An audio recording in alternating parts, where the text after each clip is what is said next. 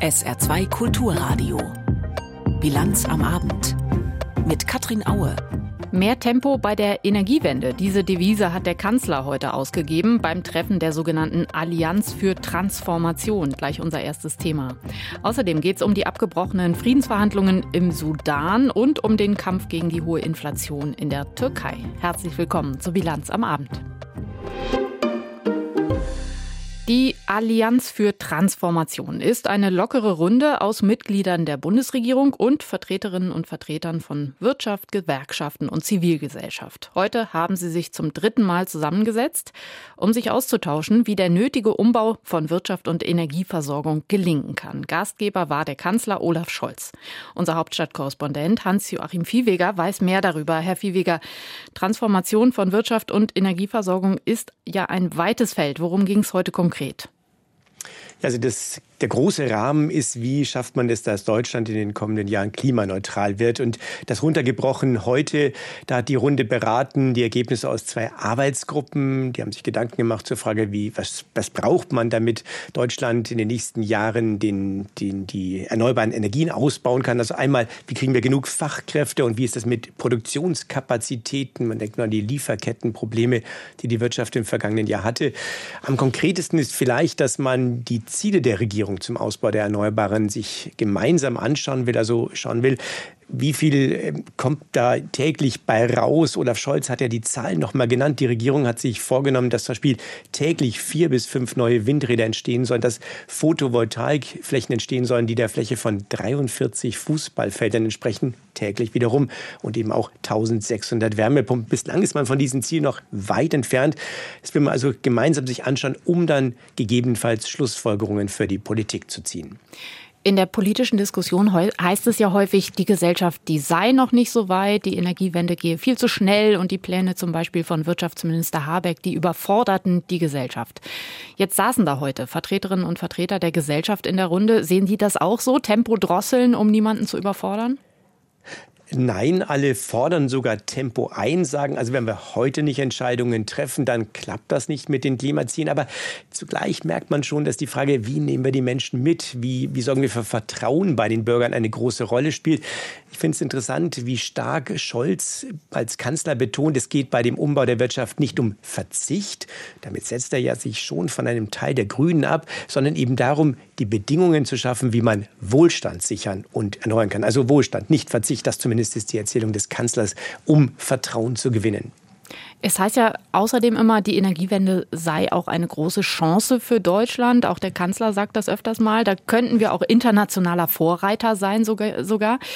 Mittlerweile sieht man aber ja in vielen Bereichen, dass andere Länder schon viel weiter sind, zum Beispiel China bei der E-Mobilität.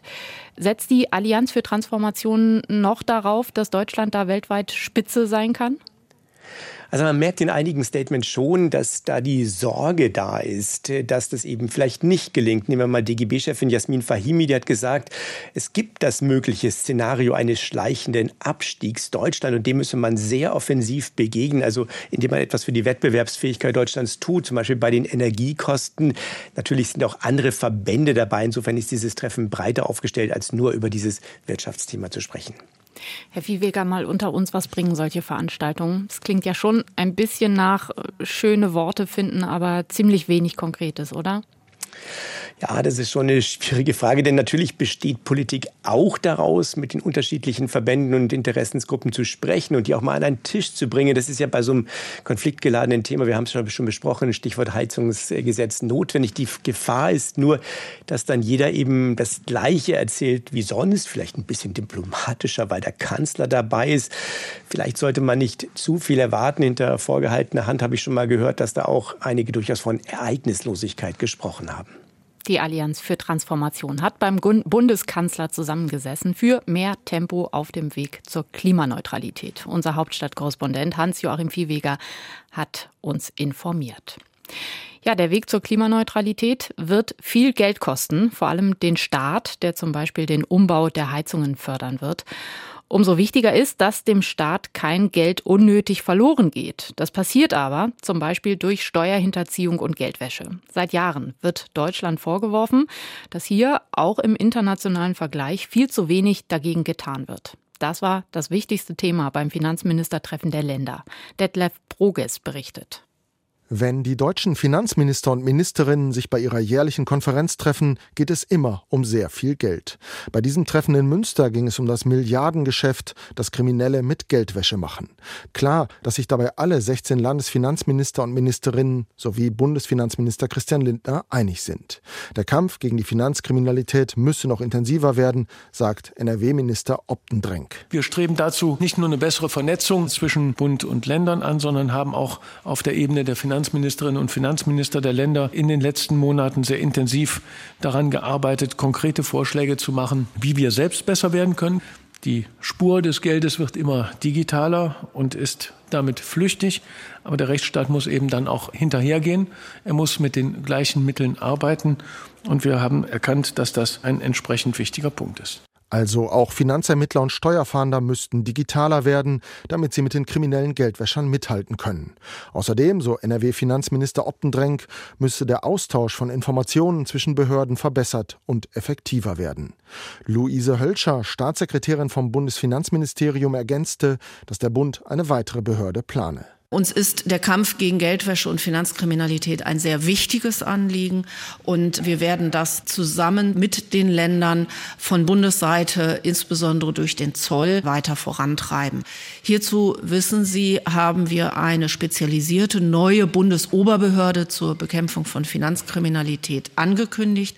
Hiermit wollen wir eine dauerhafte Priorisierung und eine adäquate Ressourcenausstattung sicherstellen und letztendlich auch die Zusammenarbeit Zusammenarbeit mit den Ländern optimieren. Staatssekretärin Hölscher kritisierte, dass Ermittlungen gegen Finanzkriminelle in Deutschland oft durch strenge Auflagen behindert würden. Es darf nicht sein, dass das Steuergeheimnis ein Problem bei einer Steuerfahndung oder einer Finanzkriminalitätsaufdeckung bildet. Da müssen wir, und das werden wir auch gemeinsam stärker und besser werden. Welche Ausmaße Geldwäsche in Deutschland inzwischen hat und wie viel Geld dem Staat dadurch entgeht, konnte die Staatssekretärin nicht sagen. Dazu gäbe es nur Schätzungen, die allerdings viel zu vage seien. Letztes Jahr am 5. Dezember. In der baden-württembergischen Stadt Illerkirchberg sticht ein Mann auf zwei Mädchen ein. Eine 14-Jährige stirbt, ihre 13-jährige Freundin überlebt schwer verletzt. Der Fall sorgte bundesweit für Aufsehen, auch weil der mutmaßliche Täter aus Eritrea stammt. Heute hat der Prozess gegen ihn begonnen. Hanna Schulze berichtet. Der erste Prozesstag dauert nur eine knappe halbe Stunde, weil heute nur die Anklage verlesen wird. Der Andrang auf die Zuschauerplätze hält sich in Grenzen, umso größer das Medieninteresse. Als der 27-jährige Angeklagte mit Fesseln an Füßen und Händen in den Saal geführt wird, versteckt er sein Gesicht vor Kameras unter einer Kapuze und hinter einem Mund-Nasenschutz. Ein kleiner, schmächtiger Mann. Er schaut auf den Boden oder zu seinem Dolmetscher, während Staatsanwältin Nadine Schmelzer die Anklage verliest. Vor den Kameras äußert sie sich anschließend noch nochmal zu den Hintergründen der Tat. Man kann tatsächlich sagen, die beiden Mädchen waren an diesem Tag zur falschen Zeit am falschen Ort. Das Motiv des Angeklagten war, er wollte am Morgen des 5.12.2022 das Landratsamt Alb-Donau-Kreis hier in Ulm aufsuchen, mit einem Messer bewaffnet, um sich die Ausstellung eines Passes erzwingen zu können. Der Angeklagte wollte einen Reisepass erlangen, um mit diesem Reisepass nach Äthiopien reisen zu können, um dort eben eine Frau heiraten zu können. Ob der Angeklagte während des Prozesses aussagen wird, ist noch unklar. Die Tötung der 14-Jährigen hatte er im Vorfeld gestanden, an den Angriff auf das jüngere Mädchen könne er sich laut Anklage nicht erinnern.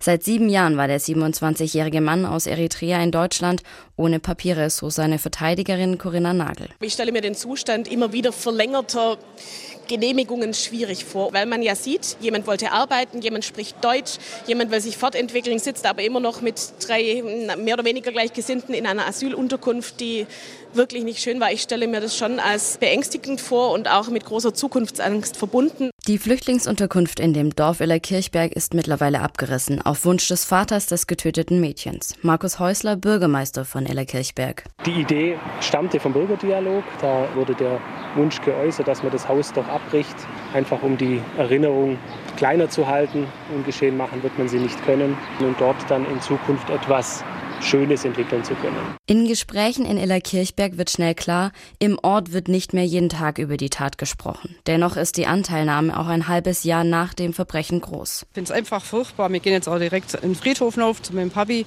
und wir besuchen dann auch immer das Mädchen und ich finde es ganz, ganz furchtbar, was da passiert ist. Ein liebevolles Gedenken an eine schreckliche Tat, die nun in insgesamt fünf Prozesstagen vor Gericht verhandelt werden soll. Bürgermeister Markus Häusler. Für uns heißt es nicht nur für uns, also für die betroffenen Familien, für Verwandte, Freunde, aber auch für die Bürgerinnen und Bürger der Gemeinde Illerkirchberg, dass die ganzen Erinnerungen, die mit diesem 5. Dezember verknüpft sind, dass die jetzt nochmal hochkommen. Das wird nochmal eine schwere Zeit werden, aber ich bin auch zuversichtlich, dass der Rechtsstaat in diesem Prozess seine Funktionsfähigkeit unter Beweis stellen wird. Die Eltern der beiden Opfer sind an diesem Prozess Nebenkläger, waren heute zum Auftakt jedoch nicht anwesend. Das Urteil könnte Anfang Juli fallen. Eine Feuerpause nach der nächsten wird vereinbart und wieder gebrochen. Wie geht es weiter im Sudan?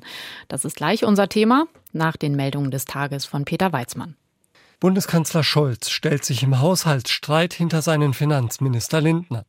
Eine Sprecherin von Scholz erklärte mit Blick auf die Corona-Pandemie und den Krieg in der Ukraine, man habe auf zwei sehr schwere Krisen mit großen Ausgaben reagiert. Man sei jetzt auf dem Landeanflug Richtung Normalität. Bei der angestrebten Einhaltung der Schuldenbremse liege Scholz ganz auf der Linie des Finanzministers. Bundesfinanzminister Lindner hatte zuvor Sparvorgaben an die einzelnen Ministerien geschickt. Sie müssen nun selbst nach Einsparmöglichkeiten suchen. Die Linke hat den Vorstoß der Wehrbeauftragten Högel für eine verpflichtende Musterung für alle jungen Menschen scharf kritisiert. Der Bundesgeschäftsführer der Linken Bank bezeichnete die Idee als Schritt zu einer Militarisierung der Gesellschaft. Es bestehe keine reale Gefährdungslage, die derartige Eingriffe in das Selbstbestimmungsrecht junger Menschen rechtfertige. Die Wehrbeauftragte des Bundestags Högel hatte die Wiedereinführung der Musterung empfohlen, um auf diese Weise um Nachwuchs für die Bundeswehr zu werben. Ehemalige Bundeswehrsoldaten bilden offenbar in China Kampfpiloten aus. Das berichten der Spiegel und das ZDF. Demnach sind mehrere Luftwaffenoffiziere seit Jahren als Trainer für Kampfpiloten beschäftigt. Verteidigungsminister Pistorius hat hierzu eine Untersuchung angekündigt. Jeder Einzelfall müsse geprüft werden. Es gebe klare Regeln über Verschwiegenheitsverpflichtungen. Die Eisenbahnergewerkschaft EVG verzichtet in der nächsten Woche auf neue Streiks.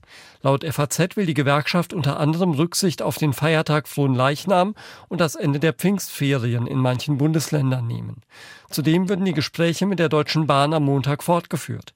Noch am Mittwoch hatte die EVG mit weiteren Bahnstreiks gedroht, nachdem die Bahn weitere Verhandlungen im Tarifkonflikt abgelehnt hatte. Die Stadt Saarbrücken untersagt ab sofort das Grillen auf den öffentlichen Grillflächen entlang der Saar und in den Grillhütten im Stadtwald. Grund dafür sei die lang anhaltende Trockenheit, in deren Folge es durch Funkenflug rasch zu Bränden kommen könne. Der sogenannte Graslandfeuerindex hat aktuell die Stufe 4 erreicht. Wenn der Index auf die Stufe 3 sinkt, darf wieder gegrillt werden.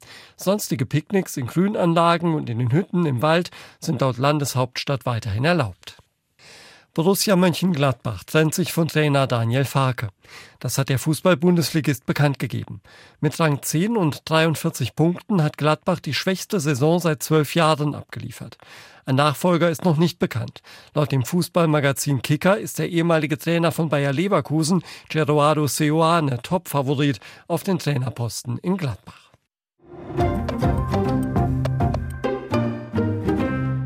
Sechs Wochen dauern sie jetzt schon an, die Kämpfe im Sudan, im Nordosten Afrikas. Die Armee kämpft dort gegen die RSF-Miliz. Und die Lage im Land ist chaotisch. Sieben Feuerpausen wurden mittlerweile schon vereinbart. Jedes Mal wurden sie innerhalb kürzester Zeit gebrochen. Und Verhandlungen, die von den USA und Saudi-Arabien vermittelt wurden, hat die Armee gestern abgebrochen. Vor der Sendung habe ich unsere Korrespondentin Stella Männer nach der Zivilbevölkerung gefragt. Wie geht es den Menschen im Land? Denen geht es wirklich tatsächlich sehr schlecht. Die Vereinten Nationen haben zuletzt den Begriff katastrophal benutzt, um die Lage im Sudan zu beschreiben. Wir wissen, dass drei Viertel der Krankenhäuser außer Betrieb sein sollen und die Vereinten Nationen schätzen, dass 25 Millionen Menschen ganz dringend auf Hilfe angewiesen sind. Mittlerweile hören wir auch immer wieder Berichte von sexueller Gewalt. Auch das ist ja leider sehr typisch für Kriege, denn es ist ja Teil der patriarchalen Logik von Kriegen, dass Vergewaltigungen oft auch als Kriegswaffe eingesetzt werden. Wir haben zuletzt gehört, dass es im Sudan auch zu Gruppenvergewaltigungen kommt und problematisch hierbei ist, dass die Frauen oft nicht die dringend benötigte Hilfe bekommen, die sie brauchen nach diesen Gewalttaten. Denn äh, ich hatte ja schon gesagt, die meisten Krankenhäuser sind außer Betrieb. Die, die noch im Betrieb sind, sind von Milizen besetzt. Und da ist es auch nicht verwunderlich, dass wirklich sehr, sehr viele Menschen auf der Flucht sind. Das Rote Kreuz hat mitgeteilt, dass sie 330.000 Menschen gezählt haben, die seit Mitte April ins Ausland geflüchtet sind. Jetzt haben ja zuletzt die USA und Saudi-Arabien versucht, die beiden Konfliktparteien zum Verhandeln zu bringen. Warum gelingt das nicht? Ja, das lässt sich am einfachsten damit erklären, dass die beiden Gruppen offenbar kein Interesse an einem Waffenstillstand oder an Verhandlungen oder an dem Suchen einer Lösung haben. Das Verhalten der sudanesischen Armee als auch der Rapid Support Forces spricht im Moment leider dafür, dass ihr primäres Ziel ist, den Krieg für sich zu entscheiden. Seit dem Beginn des Krieges wurden ja immer wieder Waffenruhen ausgerufen. Wir erinnern uns da bestimmt dran. Äh, es ist ja auch immer wieder eine Nachricht, die wir bringen. Waffenruhe ausgerufen, wieder gebrochen. Die Waffenruhe, die am Montag verlängert wurde, war bereits die siebte, die ausgerufen wurde. Und es ist wirklich so, dass jede einzelne dieser Waffenruhe gebrochen wurde. Und heute hat uns dann die Nachricht erreicht, dass die sudanesische Armee weitere Truppen aus anderen Landesteilen in die Hauptstadt Khartoum verlegen möchte weshalb viele Expertinnen und Expertinnen davon ausgehen, dass die Kämpfe jetzt erstmal noch ein neues, stärkeres Ausmaß einnehmen werden. Okay, so insgesamt würden Sie sagen, dass mit diesen abgesagten Verhandlungen und den neuen Truppenverlegungen die letzte Chance auf eine baldige, zumindest Verständigung eher passé ist, ja? Letzte Chance ist natürlich immer sehr starker Begriff. An dieser Stelle könnte man den Sonderbeauftragten des UN-Generalsekretärs für den Sudan, Volker Pertes, zitieren. Der hat gerade erst vor ein paar Tagen gesagt, wenn der erste Waffenstillstand nicht hält, muss man immer weitermachen und direkt, wenn sich eine Initiative zerschlägt, an der nächsten arbeiten. Aber natürlich sieht es im Moment wirklich nicht sehr hoffnungsvoll auf, dass es irgendwie eine Verhandlung oder eine Lösung in baldiger Nähe gibt. Es kann aber natürlich immer dazu kommen, dass in einem späteren Zeitpunkt sich die Situation verändert hat, denn es gibt auch BeobachterInnen, die der Meinung sind, dass die sudanesische Armee jetzt erstmal neue militärische Gewinne verzeichnen möchte, um dann vielleicht bei späteren Verhandlungen eine bessere, stärkere Position zu haben. Aber das sind natürlich alles nur Mutmaßungen. Jetzt sagen manche, dass mittlerweile die Ausweitung zum Bürgerkrieg drohe, weil nicht mehr nur Armee gegen Milizen kämpfen, sondern es gibt mittlerweile Berichte, dass viel mehr Teile der Bevölkerung zu den Waffen gegriffen haben. Teilen Sie diese Befürchtung? Es ist natürlich immer sehr wichtig, ganz genau zu beobachten, wie sich die Lage in einem Land äh, weiterentwickelt und wer wen rekrutiert. Aber an dieser Stelle ist es wirklich nochmal ganz wichtig zu betonen, dass es bislang wirklich kein Bürgerkrieg ist. Denn bei dem Krieg im Sudan, Sie haben es ja gerade auch gesagt, handelt es sich um einen Konflikt zweier militärischer Gruppen. Auf der einen Seite haben wir die sudanesische Armee mit dem Machthaber Buhan und auf der anderen Seite die Rapid Support Forces, geführt von dem ehemaligen Stellvertreter Buhans Dagalo. Das heißt, die Ursache dieses Konfliktes ist mehr eine Rivalität der beiden militärischen Gruppen und ist jetzt kein ethnischer Konflikt per se. Es gibt diese Berichte, dass beide Seiten jetzt angefangen haben, mehr oder weniger professionelle Soldaten aus der Bevölkerung zu rekrutieren und zu mobilisieren. Aber erst, wenn diese Mobilisierung anfangen würde, auf Grundlage einer ethnischen Gruppenzugehörigkeit zu passieren, dann würde die Gefahr eines Bürgerkriegs ansteigen. Mhm. Außerdem heißt es oft, der Konflikt drohe sich jetzt auch auf andere Länder auszuweiten, eben weil mittlerweile noch ein paar mehr Player an den Kämpfen beteiligt seien. Die Gefahr sehen Sie demnach vielleicht bislang noch nicht so sehr? Wenn wir über die Region reden, dann ist es natürlich wichtig zu erwähnen, dass angrenzende Länder jetzt nicht die stabilsten sind, auch im Südsudan, der ja noch bis 2015 Teil des Sudans war. Auch das ist ein eher instabiles Land. Auch der Tschad ist ein eher instabiles Land und in beide dieser Länder wandern im Moment sehr viele Flüchtlinge aus dem Sudan. Es gibt bislang keine konkreten Anzeichen dafür, dass es da jetzt schon Konfliktpotenzial auch in diesen Ländern geben würde. Aber natürlich ist es immer so, dass wenn ein Land schon instabil ist und eine hohe Fluchtbewegung kommt, es gibt keine gute Versorgung der Geflüchteten vor Ort, dann kann es zu, zu Unruhe kommen. Aber wie gesagt, bis jetzt gibt es noch keine konkreten Anzeichen dafür, dass da schon ganz viel passiert, eine große Gefahr kommen würde. Über die Lage im Sudan habe ich mit Stella Männer aus dem ARD-Studio Kairo gesprochen. Und auch im Kosovo ist die Lage zurzeit wieder ziemlich angespannt. Immer wieder kommt es da ja zu Zusammenstößen zwischen Serben und Albanern, die im Land leben. Ein Streitpunkt ist dabei der Status der Gemeinden im Norden des Kosovo, wo mehrheitlich Serben wohnen. Diese Woche ist der Konflikt wieder eskaliert. Es gab Ausschreitungen mit vielen Verletzten. Wie geht es jetzt nach den Unruhen weiter, hat sich Silke Hane gefragt. Ein Helikopter der KFOR kreist über dem Norden Kosovos. Die NATO-geführte Einsatztruppe hat nach den Unruhen am Montag ihre Präsenz hier deutlich verstärkt. Die Truppe wurde um 700 Soldaten aufgestockt. Mit Absperrungen und Stacheldraht haben KFOR-Kräfte mehrere Gemeindeämter im Norden fast hermetisch abgeriegelt denn der gewaltsame Protest hatte sich an der Einsetzung von drei kosovo-albanischen Bürgermeistern in mehrheitlich ethnisch-serbischen Gemeinden entzündet, die nach einem serbischen Wahlboykott mit nur wenigen Stimmen gewählt worden waren. Einer dieser Bürgermeister ist Ismir Sekiri. Nach Montag ist er nicht in sein Gemeindeamt zurückgekehrt. Grundsätzlich hält der 58-Jährige es aber für richtig, dass die Regierung in der kosovarischen Hauptstadt Pristina auf seine Einsetzung als Bürgermeister bestanden hatte. Die Verantwortung für die Gewalt sieht Sekiri allein bei Serbien. Die Probleme, mit denen wir jetzt konfrontiert sind, sind nicht neu. Und ich glaube, dass diese Probleme durch die Propaganda aus Serbien genährt werden. Ich bin sicher, dass dies auch von unseren internationalen Freunden bemerkt worden ist.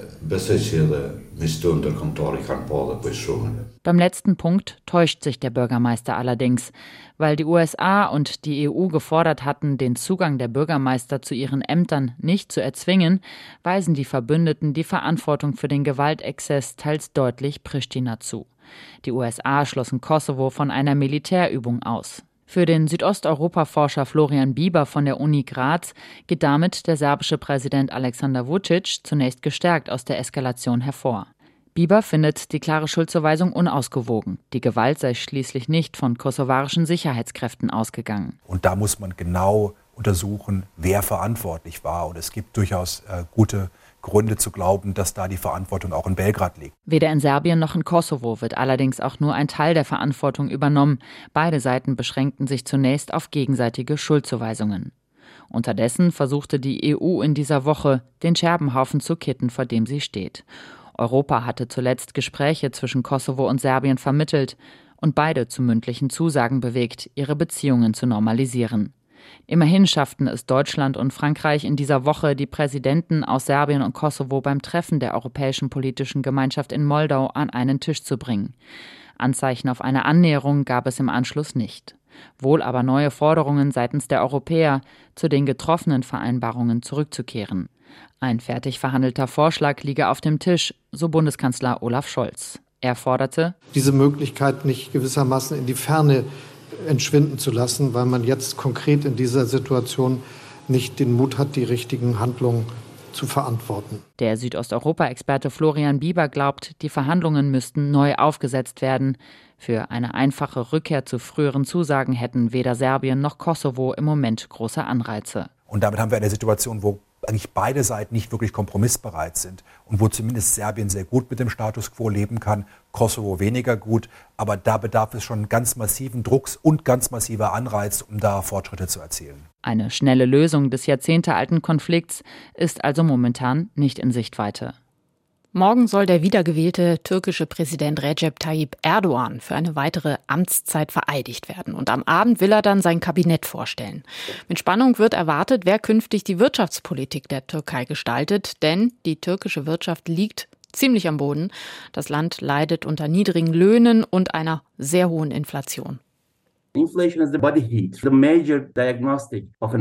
Inflation ist die Fieberkurve einer Volkswirtschaft, sagt Cem Çakmaklı. Er lehrt Wirtschaft an der Koç-Universität in Istanbul. Und die Inflation in der Türkei ist hoch. Um wiedergewählt zu werden, hat sich Präsident Erdogan im Wahlkampf nicht darum gekümmert, meint der Leiter des Zentrums für Türkei-Studien Günter Seufert in einer Veranstaltung der Bundeszentrale für politische Bildung. Seufert hat vielmehr beobachtet, dass Herr Erdogan natürlich auch vor den Wahlen sehr großzügig mit Staatsgeldern umgegangen ist, Rentenalter gesenkt hat, Mindestlohn erhöht hat, die Wirtschaft mit billigen Krediten versorgt hat. Alles Dinge, die die früher oder später natürlich zurückkehren als Belastungen bei der Bevölkerung. Und als Belastungen der Wirtschaft. Die braucht für Investitionen vor allem Kredite, doch die sind zuletzt nicht für alle Firmen verfügbar. Aus dem einfachen Grund, so Ökonom Chuck Makle, weil das Geld nicht da ist. Es gibt ein Gut, einen Preis dafür, aber auch eine bestimmte Menge. Und die hat nicht für alle gereicht. Zudem sind Kredite oft gar nicht so billig, wie es der niedrige Leitzins vortäuscht. Nur der besonders gut aufgestellte Teil der Wirtschaft profitiert davon, meint Chuck Makle. Die anderen Firmen zahlten viel für Kredite, denn die Zentralbank habe fast keine Geldreserven mehr. Es sind zwar die Geschäftsbanken, die Kredite vergeben, aber die leihen sich eben einen Teil davon bei der Zentralbank. Also, so Chuck Makle, unterwirft die Zentralbank die Geschäftsbanken strenger Regeln und Auflagen. Das führe zu in Wahrheit viel höheren Zinsen, als der Leitzins glauben macht. Der Leitzins hat mit den tatsächlichen Zinsen nichts mehr zu tun. Und da muss die Regierung als erstes ran, verlangt der Politikwissenschaftler Ilhan Uzgel aus Ankara. Das ist ein großes Problem. Die Zinsen sind sehr hoch. Die Unternehmen können keine Kredite aufnehmen. Das beschränkt die Firmen. Dafür muss eine Lösung gefunden werden. Der türkischen Wirtschaft helfen könnten mehr Investitionen aus dem Ausland. Hier wird es politisch, denn die Zurückhaltung ausländischer Firmen hat auch etwas mit zu wenig Vertrauen in die Türkei Erdogans zu tun. Trotzdem sollte Deutschland zu mehr Investitionen verhelfen, sagt Türkei-Kenner Seufert, und versuchen, darüber politisch Einfluss zu nehmen. Wir sollten natürlich investieren, wir sollten Investitionshilfen anbieten, aber wir sollten sie an klare Bedingungen knüpfen. Immerhin hat Deutschland ein großes wirtschaftliches Gewicht. Nach wie vor, so Chuck Makle, ist Deutschland der größte Markt für türkische Exporte. Letztlich aber müsse sich die türkische Wirtschaft aus sich selbst heraus erholen. Eine neue Regierung könnte das mit realistischen Leitzinsen beschleunigen und so die Inflation endlich bekämpfen. Aber dann gibt es zunächst einen wirtschaftlichen Einbruch, sagt Chuck Makle voraus. Eigentlich sei das der normale Wirtschaftszyklus, doch in gut einem Dreivierteljahr stehen Kommunalwahlen an in der Türkei und Erdogans AKP will die Städte Istanbul, Ankara und Izmir zurückgewinnen. Daher meint Çakmaklı, ich glaube kaum, dass die Regierung einen Einbruch der Wirtschaft vor den Wahlen zulässt. Was so viel heißt wie vorerst wird sich an der türkischen Politik niedriger Leitzinsen und auch daraus folgender hoher Inflation vermutlich nichts ändern. Uwe Lüb über die wirtschaftlichen Herausforderungen für die nächste Amtszeit des türkischen Präsidenten Erdogan. Zur Börse. Aus Frankfurt berichtet heute Heidi Radwilas. Gute Nachrichten aus den USA wirkten sich am Nachmittag positiv auf die internationalen Börsen aus. Groß war die Erleichterung der Börsianer darüber, dass die drohende Zahlungsunfähigkeit der USA durch Zustimmung des Senats zum Schuldenkompromiss abgewendet ist. Dazu kamen positive Jobdaten. Im Mai wurden mehr neue Stellen geschaffen als erwartet. Gleichzeitig stieg die Zahl der Arbeitslosen etwas an und die Löhne stiegen nicht mehr so deutlich. Das deutet auf einen robusten, aber eben nicht überhitzten überhitzten Arbeitsmarkt in den USA hin. Damit stiegen die Hoffnungen, dass die US-Notenbank Fed bei ihrer nächsten Sitzung eine Zinspause einlegen könnte. Der deutsche Aktienindex schaffte es mit diesem Rückenwind wieder über die psychologisch wichtige Marke von 16.000 Punkten. Aus dem Handel ging der DAX dann mit 16.051 Punkten, ein Plus von 1,25 Prozent. Besonders gefragt waren im DAX Papiere des Sportartikelherstellers Adidas, des Autozulieferers Continental und des Kunststoffkonzerns Covestro, die fünf bis sechs Prozent zulegen konnten.